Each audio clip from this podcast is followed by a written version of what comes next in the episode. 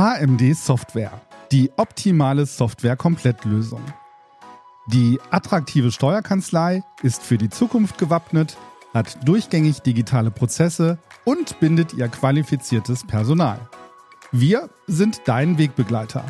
Papierloses Büro, implementiertes Dokumentenmanagement, voll integrierte Mandantenlösungen und ein Echtzeitrechnungswesen. Jetzt informieren unter www.hmd-software.com. HMD Software AG. Wir machen Bürokratie einfach. Ansteuern. Der NWB-Podcast für Steuerfachleute. Mit Nathalie Larenta und Melchior Neumann.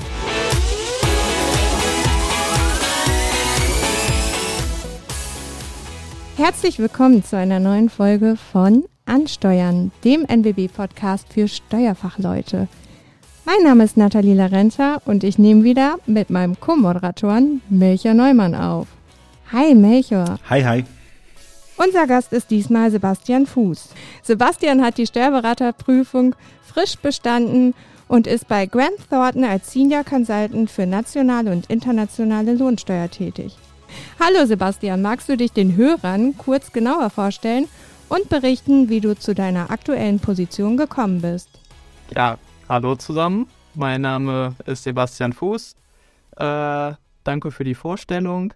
Ähm, wie bin ich dazu gekommen? Ich habe äh, eingangs ganz normal mit einer Ausbildung zum Steuerfachangestellten angefangen und äh, mit einem Studium, mit einem dualen Studium entsprechend mich weitergebildet und äh, ich war quasi von Anfang an schon in dieser Nische, würde ich es fast sagen, dass ich eben viel äh, in diesem Zusammenhang mit Global Mobility äh, gearbeitet habe und äh, entsprechend auch da immer im internationalen Bereich tätig gewesen bin. Also ich bin quasi von meiner Ausbildung an dorthin geführt worden und habe auch seitdem auch immer dahingehend gearbeitet.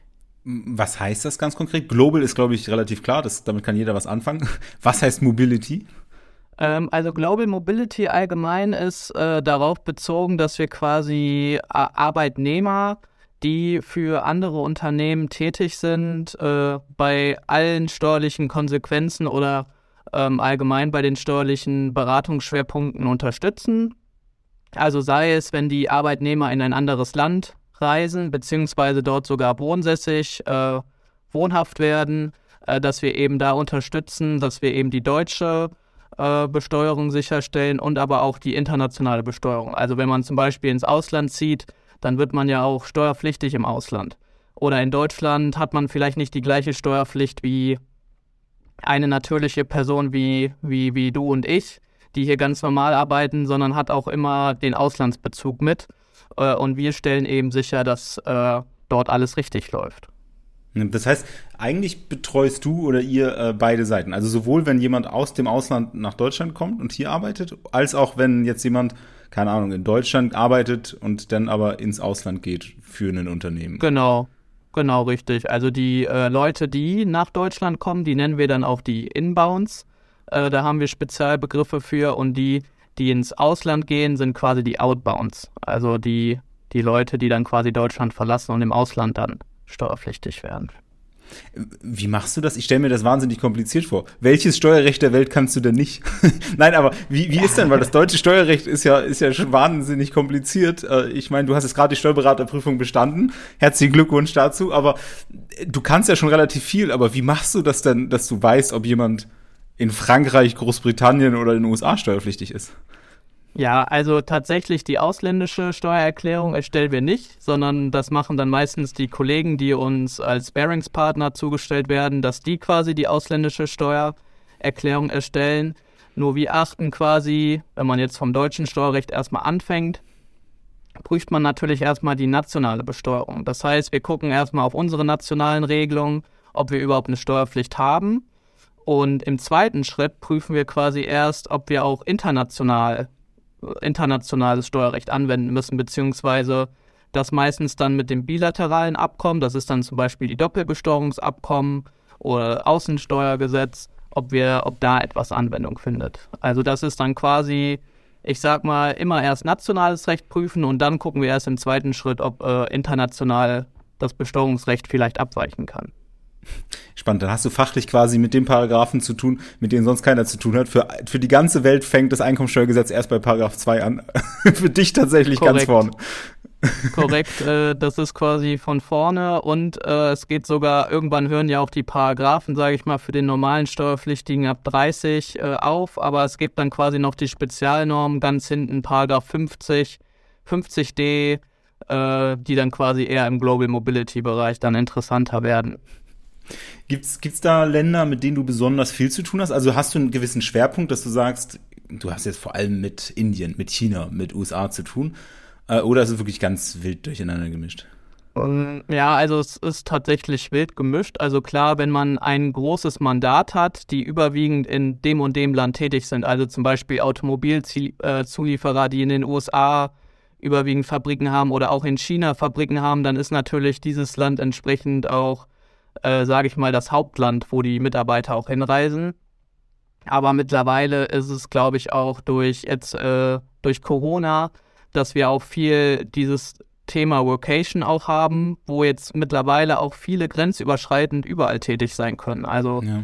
jetzt mittlerweile eher in der EU, also dass sie in den Mitgliedstaaten sitzen und von da aus arbeiten, was dann nicht mehr das klassische Mobility-Geschäft war, aber mittlerweile damit reingeflossen ist, weil wir ja eben auch in einer modernen Welt äh, leben, wo jeder Homeoffice machen möchte aus jedem Land. Und da haben natürlich auch dann die äh, Steuer, die Steuernormen mit ein Mitspracherecht. Seht ihr da gerade, also ich habe zumindest medial und so ist, ist die, der Fokus darauf ja extrem in Corona gestiegen, wo alle plötzlich Homeoffice, Remote-Arbeit und so im Mittelpunkt standen. Äh, ist das seitdem auch tatsächlich gestiegen? Also du hast ja wahrscheinlich äh, Einblick in die Nachfrage nach solchen Leistungen. Ist das in den letzten zwei, drei Jahren nochmal erheblich gestiegen oder ist es eigentlich ein Trend, der die ganze Zeit in die gleiche Richtung geht? Ja, also vorher war, glaube ich, eher der Trend zu der klassischen Entsendung, sage ich mal. Das heißt, äh, man hat einen Entsendevertrag geschlossen und ist dann wirklich zu einer Gesellschaft ins Ausland gegangen.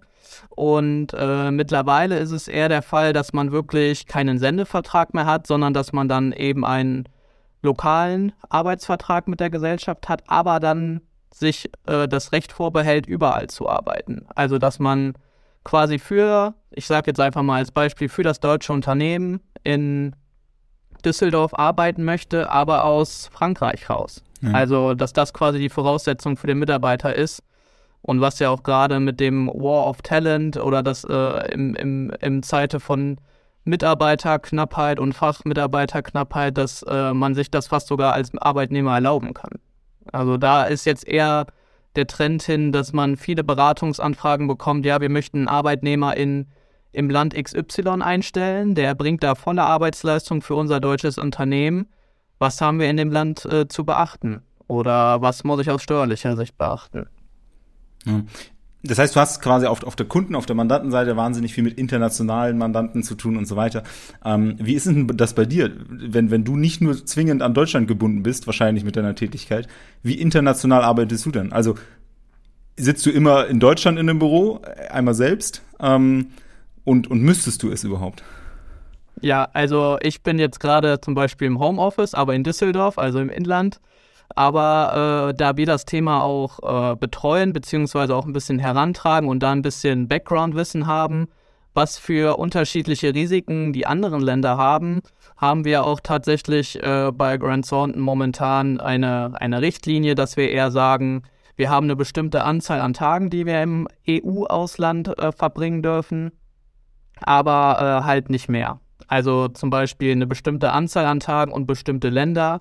Bestimmte Länder sind ausgeschlossen, weil wir da das Risiko zu hoch sehen. Ähm, aber an sich dürfte ich, sage ich mal, bis zu 30 Tagen in einem EU-Ausland vom Homeoffice aus arbeiten. Wenn du von Risiko sprichst, sprichst du da von steuerlichen Risiken für den Arbeitgeber oder sprichst du von Risiken, dass dir irgendjemand den Laptop hackt und, und alle Daten klaut? Sowohl als auch. Also ich glaube mittlerweile ist es nicht nur steuerlich, sondern dann kommt auch Arbeitsschutz. Äh, was passiert, wenn ich jetzt in meiner Ferienwohnung in äh, Spanien ausrutsche? ist das noch ein Betriebsunfall? Ähm, was ist mit Datenschutz? Darf ich in einem Café in Spanien einfach so arbeiten im öffentlichen WLAN? Aber auch dann quasi steuerlich. Gründe ich eine Betriebsstätte für meinen Arbeitgeber da? Äh, Habe ich irgendwelche Arbeitnehmerverpflichtungen? Also es geht auch in beide Richtungen, nicht nur Arbeitgeberverpflichtungen, sondern auch Arbeitnehmerverpflichtungen. Sozialversicherungsrecht haben wir, bleibe ich in der deutschen Sozialversicherung, äh, bin ich in einem anderen äh, Land auf einmal sozialversicherungspflichtig. Und äh, zum Thema Immigration, habe ich irgendwas mit Visum, mit Arbeitsvisum äh, zu beachten oder hat das Land noch speziellere Vorschriften? Und du, du warst ja auch eine ganze Weile mal äh, in einem anderen Land unterwegs. Ähm, wie, ist es, wie ist es dazu gekommen und wo warst du?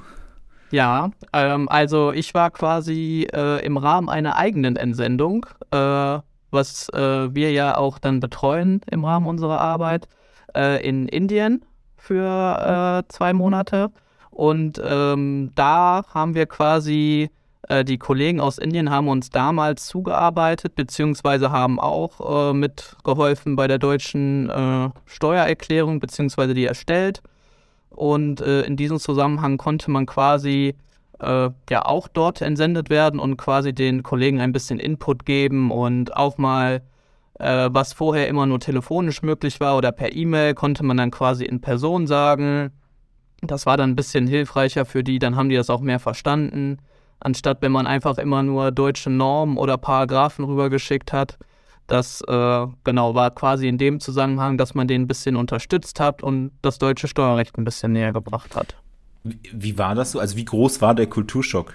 Ich stelle mir, einige Tätigkeiten sind in anderen Ländern mit Sicherheit ziemlich ähnlich. Ich meine, keine Ahnung, ob ich Surflehrer auf Sylt oder irgendwo auf Bali bin, ist wahrscheinlich, die Tätigkeit ist wahrscheinlich ziemlich gleich.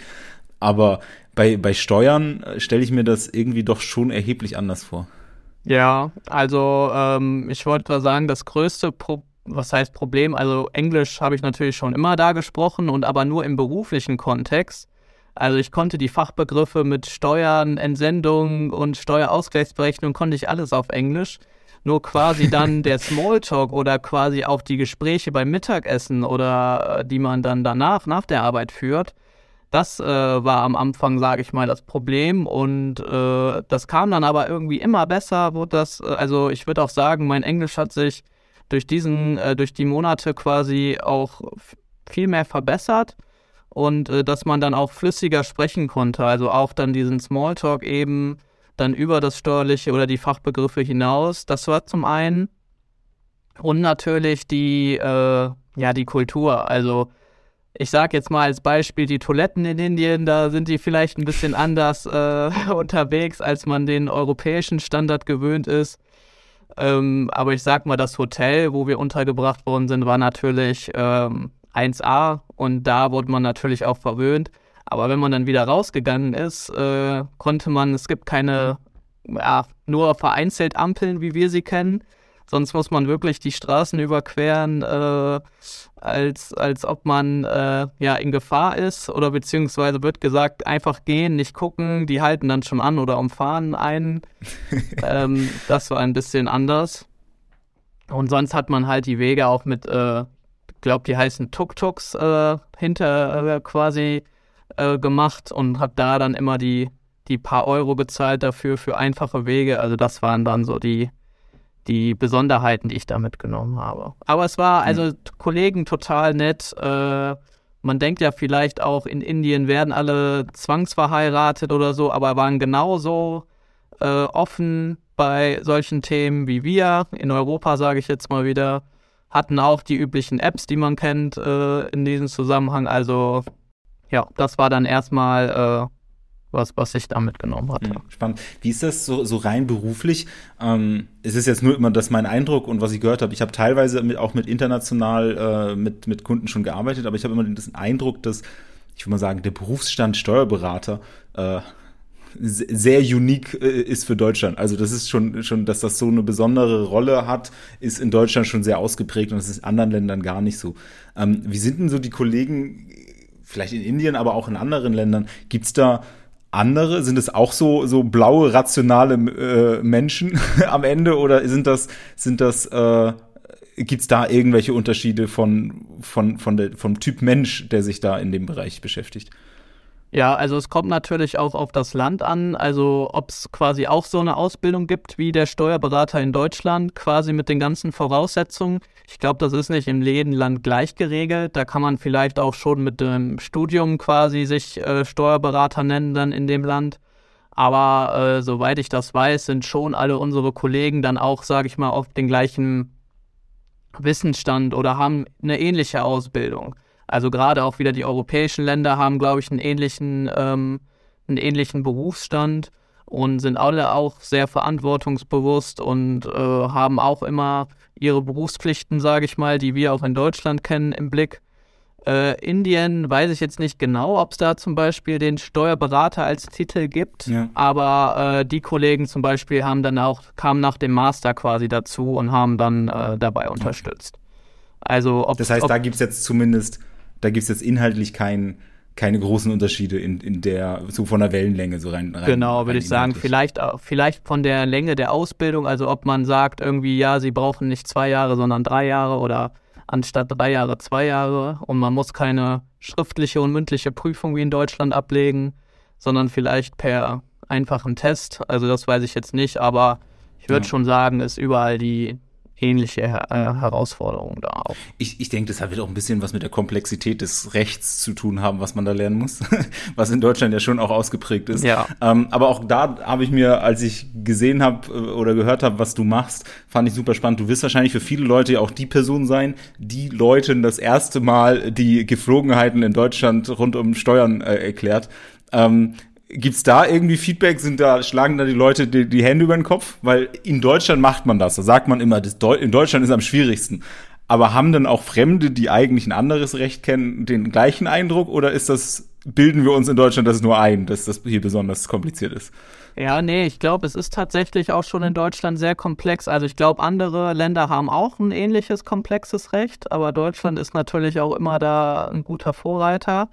Und äh, genau wie du gesagt hast, äh, ich habe dann quasi auch die, die, die Eingangstelefonate mit den Mitarbeitern, wenn die nach äh, Deutschland kommen. Und äh, spreche dann natürlich mit denen, sage ich mal, erstmal die Basics über das deutsche Steuerrecht und äh, bespreche das quasi. Und dann ist natürlich auch erstmal, ah, okay, man kann das alles absetzen. Also zum Beispiel Thema Werbungskosten. Man sagt dann, man kann alles mit seinem beruflichen Job, sage ich mal, absetzen, was man dafür braucht. Okay, dann fängt es erstmal an, äh, dann will ich das, das, das absetzen. Äh, dann muss man die natürlich auch wieder ein bisschen einfangen.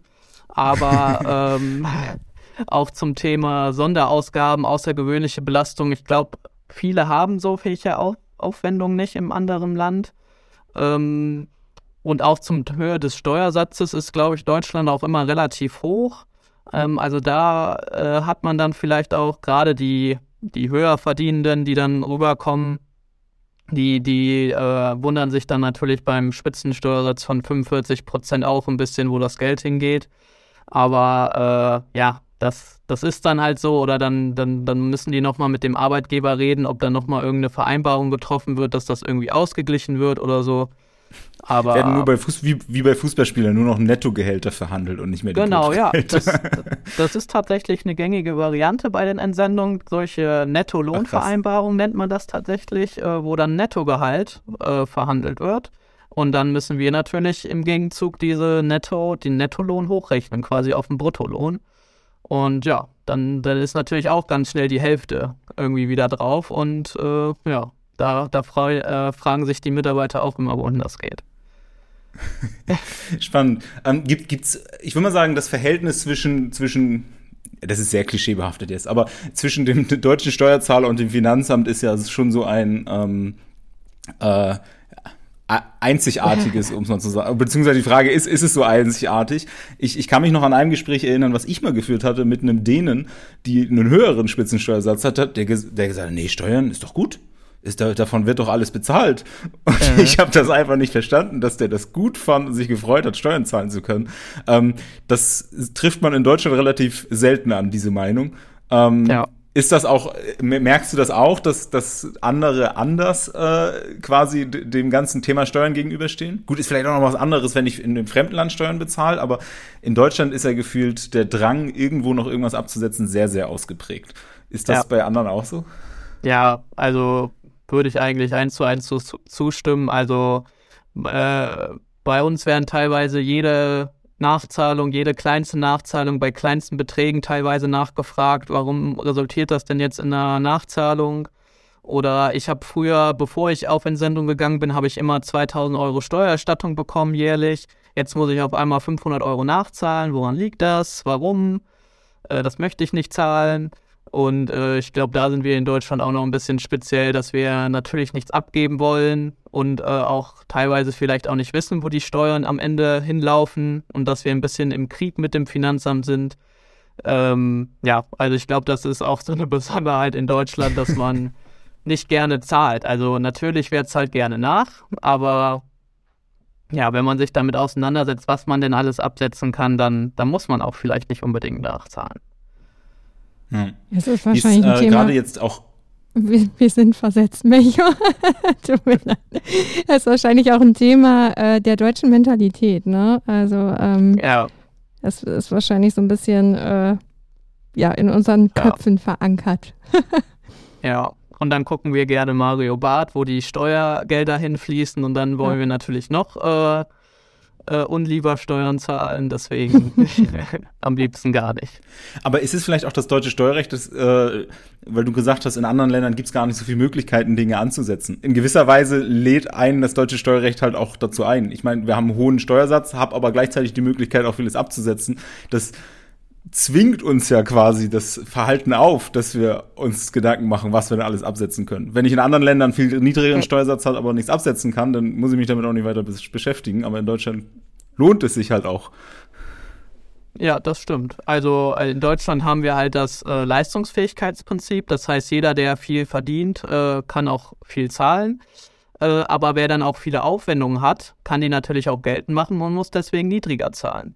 Und ich glaube, die Steuersysteme ähm, international sind oft, dass natürlich der Eingangssteuersatz vielleicht pauschaler ist und nicht wie in Deutschland progressiv, dass immer desto höher, desto mehr, sondern dass man eher von der pauschalen Steuersatz ausgeht. Aber im Gegenzug kann man dann auch nicht viele Aufwendungen äh, absetzen. Vielleicht kommt es auch daher, ja. dass dann die, äh, die, die Arbeitnehmer, die aus anderen Ländern kommen, äh, das eher gewohnt sind. Ja, ich habe hier meinen Steuer pauschalen Steuersatz von 25 Prozent, aber dafür muss ich auch nichts tun. Äh, und in Deutschland sucht man natürlich dann nach Kosten, äh, geht essen, will den Bewirtungsbeleg haben, äh, Parkticket, zieht man sich die Rechnung, äh, will das alles absetzen. Und dann will man natürlich auch weniger dadurch zahlen, ja. Jetzt, jetzt so rein persönlich auch für dich, ähm, gerade das Thema im Ausland arbeiten ist, glaube ich, für ganz viele, auch gerade junge Menschen, wahnsinnig attraktiv. Ähm, ich, ich gehe jetzt einmal auch davon aus, von in der Steuerberatung quasi irgendwo international arbeiten. Ist bei mir tatsächlich persönlich auch der Fall gewesen. Einer der Jobwechsel, die ich in meinem Leben gemacht habe, habe ich gemacht in der Hoffnung, dass ich danach internationaler arbeite oder auch vielleicht sogar mal aus dem Ausland arbeiten kann. Was in der Steuerberatung ja sehr untypisch ist, weil man halt das Recht in dem Land lernt, in dem man halt das lernt. Ähm, deswegen sind gefühlt die, die mhm. Barrieren, einmal irgendwann international tätig zu sein, sehr, sehr hoch. Ähm, aber es gibt die Wege. Gibt, kennst du noch andere? Du sagst es gerade, Mitarbeiterentsendung ist schon ein sehr spezifisches Feld. Siehst du da generell auch irgendwo einen Trend, wo, in, in die sich quasi junge Menschen entwickeln können, neben Global Mobility? Ähm, ja, also das Thema geht ja dann natürlich nicht nur bei Arbeitnehmern oder sage ich mal bei der Einkommenssteuer weiter, sondern auch bei Unternehmen vielleicht, wenn man auch Unternehmen oder Startup oder Influencer, die ja dann auch Gewerbebetreibende sind, die dann auch teilweise auch Gewerbesteuer, Körperschaftssteuer, je nach Rechtsform auch, dann geht es natürlich auch in den Steuerarten weiter. Also nicht nur in Global Mobility, was ja nur die ja. Arbeitnehmerentsendung ist, sondern auch weiter zu ertragsteuerlichen Konsequenzen, zur Umsatzsteuer, die ja äh, auch ein wichtiger Bestandteil ist, Gewerbesteuer, Körperschaftssteuer, also da kann man natürlich auch immer internationaler werden. Aber an sich, wenn man sich für den deutschen Steuerberater entscheidet, dann, äh, wie du auch richtig gesagt hast, lerne ich das nationale Recht erstmal. Und dann natürlich ja. auch die, äh, die internationalen Abkommen muss ich dann natürlich auch beachten.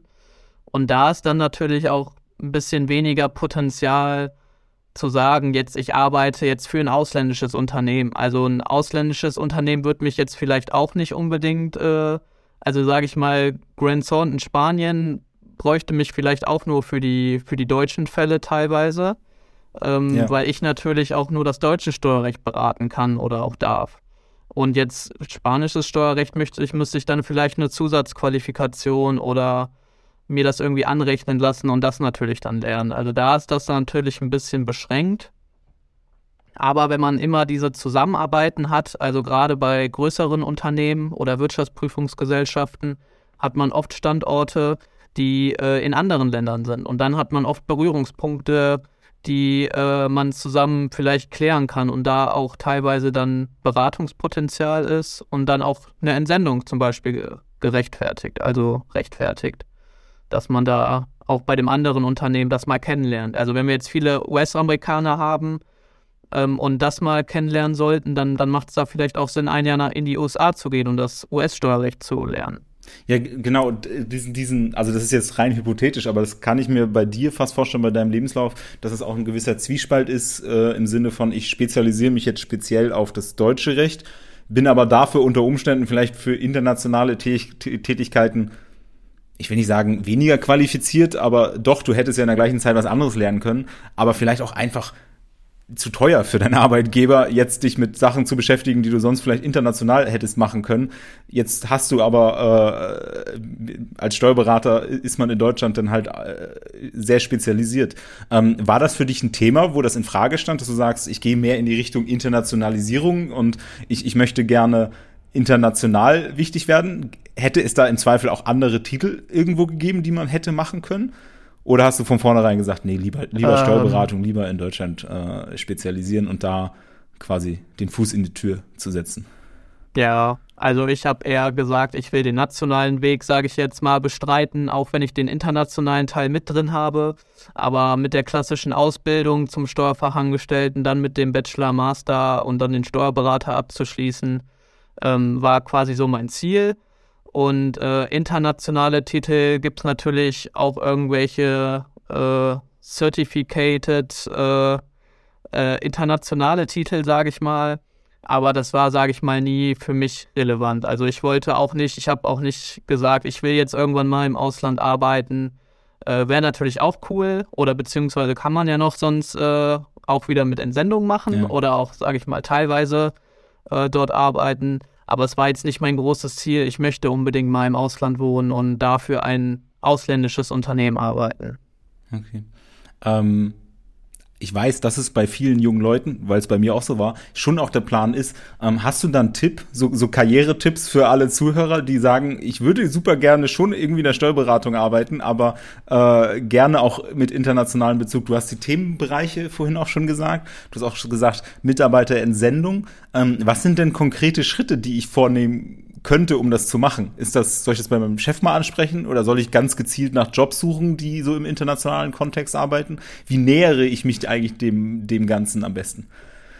Mm, also wenn ich eher, ähm, sage ich mal, bei einer kleineren Kanzlei äh, in Deutschland arbeite, ich würde da fast sagen, dass die gar nicht so viele internationale Fälle haben, weil das einfach auch ein spezielles Themengebiet ist, wo sich auch vielleicht äh, schon ältere Steuerberater auch gar nicht antrauen, weil die äh, sagen, das ist auch so komplex, da gibt es so viele Abkommen und das, das möchte ich gar nicht beraten, sondern dass das eher bei den äh, größeren oder mittelständischen Kanzleien sind oder auch dann bei den großen Big Four Kanzleien der Fall ist, weil man da immer in Abteilungen reingehen kann, die sich nur damit befassen. Also das wäre vielleicht eine Option, dass man wirklich äh, ein, ein Unternehmen wählt, was eine spezielle Abteilung dafür hat. Und dann mache ich es nur äh, weil dann ist grundsätzlich, dass man immer sehr fachspezifisch unterwegs ist. Also das heißt, ich mache es dann nur. Oder man kann natürlich, wenn man jetzt eher in Richtung mittelständische Kanzlei geht, dann kann man wahrscheinlich auch den, den Chef mal fragen, ob man, ob er so Fälle hat, ob er so Fälle betreut, ob er so einen äh, Mandantenstamm hat und dann entsprechend auch fragen, ob man auch in so Fällen mehr arbeiten kann und sich quasi dann auch, sage ich mal, zu so einer Art Experten in diesem Feld äh, ja, einarbeiten lässt. Ja. Aber als, als Tipp, sage ich mal, vielleicht eher dann eine größere Kanzlei ja. wählen, ähm, die sich quasi auch mit solchen Fällen befassen möchte oder auch eine Abteilung dafür hat. Ja. Gibt es da so Anforderungen? Äh, du hast vorhin schon gesagt, Englisch ist dann plötzlich ein Thema, wenn die Kollegen Englisch sprechen. Das kriege ich bei ganz vielen Leuten in der Steuerberatung mit. War bei mir ehrlicherweise auch so. In der Schule war mein Englisch ganz okay. dann vier, ja. fünf Jahre in der Steuerberatung gearbeitet, dann war es nicht mehr so okay. Das ist halt auch eine Sache, die verlernt man einfach, wenn man sie nicht braucht. Und in der Steuerberatung braucht man sie halt seltener. Ja. Ähm, aber gibt's noch weitere Dinge, wo du sagst, die sind hilfreich äh, mitzubringen, wenn man äh, international arbeiten möchte? Ja, also Englisch ist natürlich, man muss es nicht am Anfang perfekt äh, können, konnte ich auch nicht. Ich kam auch mit meinem Schulenglisch dahin gab dann nur im Rahmen von meinem Arbeitgeber quasi Englischkurse, wo man es schon mal ein bisschen mehr lernt. Ähm, und dann, wenn man ja auch irgendwann telefoniert mit Kollegen auf Englisch oder mit den Mandanten, dann wird es ja auch irgendwann automatisch besser. Also, ähm, aber da sollte man, glaube ich, keine Angst haben, dass man jetzt mit seinem Schulenglisch direkt ins kalte Wasser geworfen wird und jetzt äh, Telefonate komplett auf Englisch halten muss. Ähm, sonst natürlich immer ja aufgeschlossen sein oder dass man gerne kommuniziert. Also sage ich mal auch im gesamten Berufsbild des Steuerberaters, dass man Mandantenkontakt gerne hat oder äh, die auch gerne berät. Weil es gibt natürlich auch Leute, die nicht so gerne mit Leuten zu tun haben. Und dann ist es natürlich immer ein bisschen äh, ja, schwierig, wenn man da keine Freude dran hat, mit Leuten zu telefonieren oder immer Anrufe zu machen. Da scheut sich ja auch äh, paar Leute in der Generation äh, Anrufe zu tätigen, aber das, da sollte man auch keine Angst vor haben. Und, Arbeiten äh, noch nicht rein mit Sprachnachrichten. Das wäre vielleicht ein bisschen einfach. genau, ja. Das kommt vielleicht noch irgendwann, äh, dass man äh, bei WhatsApp dann die Mandanten hat und Sprachnachrichten macht. Aber ja, klar, viele E-Mails werden natürlich auch geschrieben, da kann man es natürlich dann wieder äh, drüber regeln. Aber einfach, dass man da Spaß dran hat, auch mit Leuten zu reden und äh, auch quasi so beratend tätig zu sein. Ja. Wie denkst du so ja. den ganzen Bereich? Äh, wir haben vorhin auch schon ganz kurz drüber gesprochen, so, so Workations äh, und, und sowas, dass das eher ein Trend ist. Ähm, wie siehst du generell die Entwicklung ähm, mit internationalen Steuerrecht, länderübergreifend und so weiter? Ähm, wenn die Welt immer weiter zusammenwächst, wächst das Steuerrecht auch immer weiter? Also ist das ein Trend, der immer umfangreicher wird, wo du gesagt hast, bisher kleine Kanzleien hat man das noch nicht? Wird sich das ändern? Also ich, mein, meine Einschätzung, dass wahrscheinlich der Bereich immer relevanter wird für die Zukunft. Ähm, aber gibt es da schon konkrete Entwicklungen, die du auch siehst so in dein, dein, deiner Arbeit oder, oder auch gesetzliche Änderungen? Von denen kriegt man ja so in der breiten Masse nicht mit, weil das ein sehr spezielles Themenfeld ist. Ja, also ich würde auch fast sagen, dass es mittlerweile fast gar kein Trend mehr ist, sondern wirklich da sich äh, darauf eingeschossen hat oder beziehungsweise ja. immer mehr wird. Und ähm, genau, gesetzliche Änderungen und Vorschriften gibt es jetzt immer mehr auch innerhalb der EU. Also ich glaube, da kommt die EU langsam äh, hinterher, auch, sage ich mal, das nennt sich jetzt DRC 6 und DRC 7 sind quasi so internationale oder EU-Richtlinien, die jetzt in nationales Steuerrecht umgewandelt werden, was zum Beispiel auch die Steuergestaltung innerhalb äh, der EU quasi angezeigt werden soll. Also wenn man quasi Steuer äh, Gestaltung fabriziert, dann muss man es auch anzeigen. Und anhand der äh, Umsatzsteuer sieht man schon, dass das äh, innerhalb der EU äh, das Gesetz langsam harmonisiert wird. Nur die Doppelbesteuerungsabkommen, die wir noch so kennen, die sind teilweise immer noch aus den 50er, 60er Jahren. Das heißt, dass die das mobile Arbeiten noch nicht kennen. Und ähm, ja, da scheitert es auch teilweise wirklich dann auch an dass man eben frei arbeiten kann von überall. Also das sind, sage ich mal, eher die Blocker, die das verhindern im Moment noch. Aber was ich glaube ich innerhalb auch der EU wieder jetzt in vielleicht in Zukunft, was heißt Zukunft, das dauert natürlich auch immer alles, bis alles durch ist, dann im nationales Recht umgewandelt wird, dass das immer mehr kommt, dass die, dass man vielleicht auch dieses globale Arbeiten vereinfachen möchte. Äh, habe ich auf jeden Fall die Hoffnung, dass es kommt. Wie lange das noch dauert und bis die ganzen gesetzlichen Regulierungen äh, irgendwann verabschiedet werden, das, das kann natürlich lange dauern. Ja. Aber äh, wäre natürlich auch wünschenswert. Ja, aber es ist vielleicht dann auch tatsächlich gerade für Berufseinsteiger irgendwo äh, jetzt, jetzt nach der Ausbildung vielleicht ein interessanter Bereich. Dann ist es vielleicht sogar ganz praktisch, dass es noch fünf bis zehn Jahre braucht, bis irgendwelche EU-Richtlinien in nationales Recht umgesetzt worden sind. Genau, dann muss man natürlich auch wieder mehr lernen, äh, auch zum Thema Steuerberater. Dann kommen immer mehr Gesetze hinzu. Ähm, ja. Glaubst du, das wird es irgendwann geben? Wenn du jetzt gerade sagst, gerade EU wächst immer weiter zusammen, wird es irgendwann so einen so äh, EU-Steuerberater geben, europäischen Steuerberater? Ähm, ähm, also auch beim Steuerberater muss ich also quasi jetzt auch schon EU-Recht können. Also sage ja. ich mal, die Grundfreiheiten und die Freizügigkeitsrechte, das kennt man natürlich, EU-Recht. Ähm, aber ob es dann quasi ein EU-Steuerberater gibt, glaube ich nicht, weil die ganzen Länder ja immer noch ihre Einzelsteuergesetze haben. Also man, ich glaube nicht, dass das irgendwann so weit zusammenwächst, dass es nur noch ein EU-Einkommenssteuerrecht gibt. Ich glaube, da sind die Länder zu äh, verschieden oder wollen zu separat bleiben und haben ihre eigenen äh, Anforderungen an das Steuerrecht. Aber ich glaube, es wird immer mehr Richtlinien geben, die dann auch in nationales Recht umgewandelt werden müssen, sodass man immer im Hinterkopf haben müsste, okay, wenn das jetzt in deutsches Recht ist, dann gibt es das vielleicht auch in Frankreich oder in den Niederlanden. Super, super spannend. Äh, ich habe direkt auch Lust, äh, auf die Vocation zu gehen. Das heißt, nächste Podcast-Folge bin ich dann aus, keine Ahnung, Portugal, Madeira oder so zugeschaltet. Musst du nur aufpassen, dass du keine Verpflichtung da dann hast. Ja, ja, genau. Ich, ich, ich, ich melde mich vorher einmal bei dir, um das abzuklären. Sehr gerne. Ja, perfekt. Ähm, dann ja, erstmal herzlichen Dank, Sebastian. Das war ein super spannender Einblick und auch danke für die Tipps, die du den Hörern gegeben hast. Ähm, das fand ich echt ja, super interessant äh, zu hören. Für mich war der Bereich eigentlich auch noch ein neues Pflaster. Hatte ich noch nicht so Berührungspunkte mit. Und ähm, ja, ich würde einfach sagen, danke für das tolle Gespräch und ja, an die Hörer danke fürs Zuhören und bis zum nächsten Mal. Dankeschön. Ciao, ciao. Vielen Dank. Ciao. Tschüss.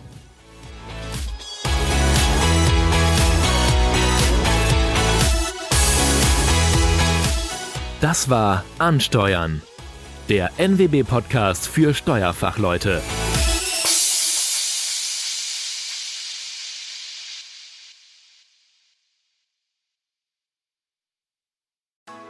HMD Software. Die optimale Software-Komplettlösung. Die attraktive Steuerkanzlei ist für die Zukunft gewappnet, hat durchgängig digitale Prozesse und bindet ihr qualifiziertes Personal. Wir sind dein Wegbegleiter. Papierloses Büro, implementiertes Dokumentenmanagement, voll integrierte Mandantenlösungen und ein Echtzeitrechnungswesen.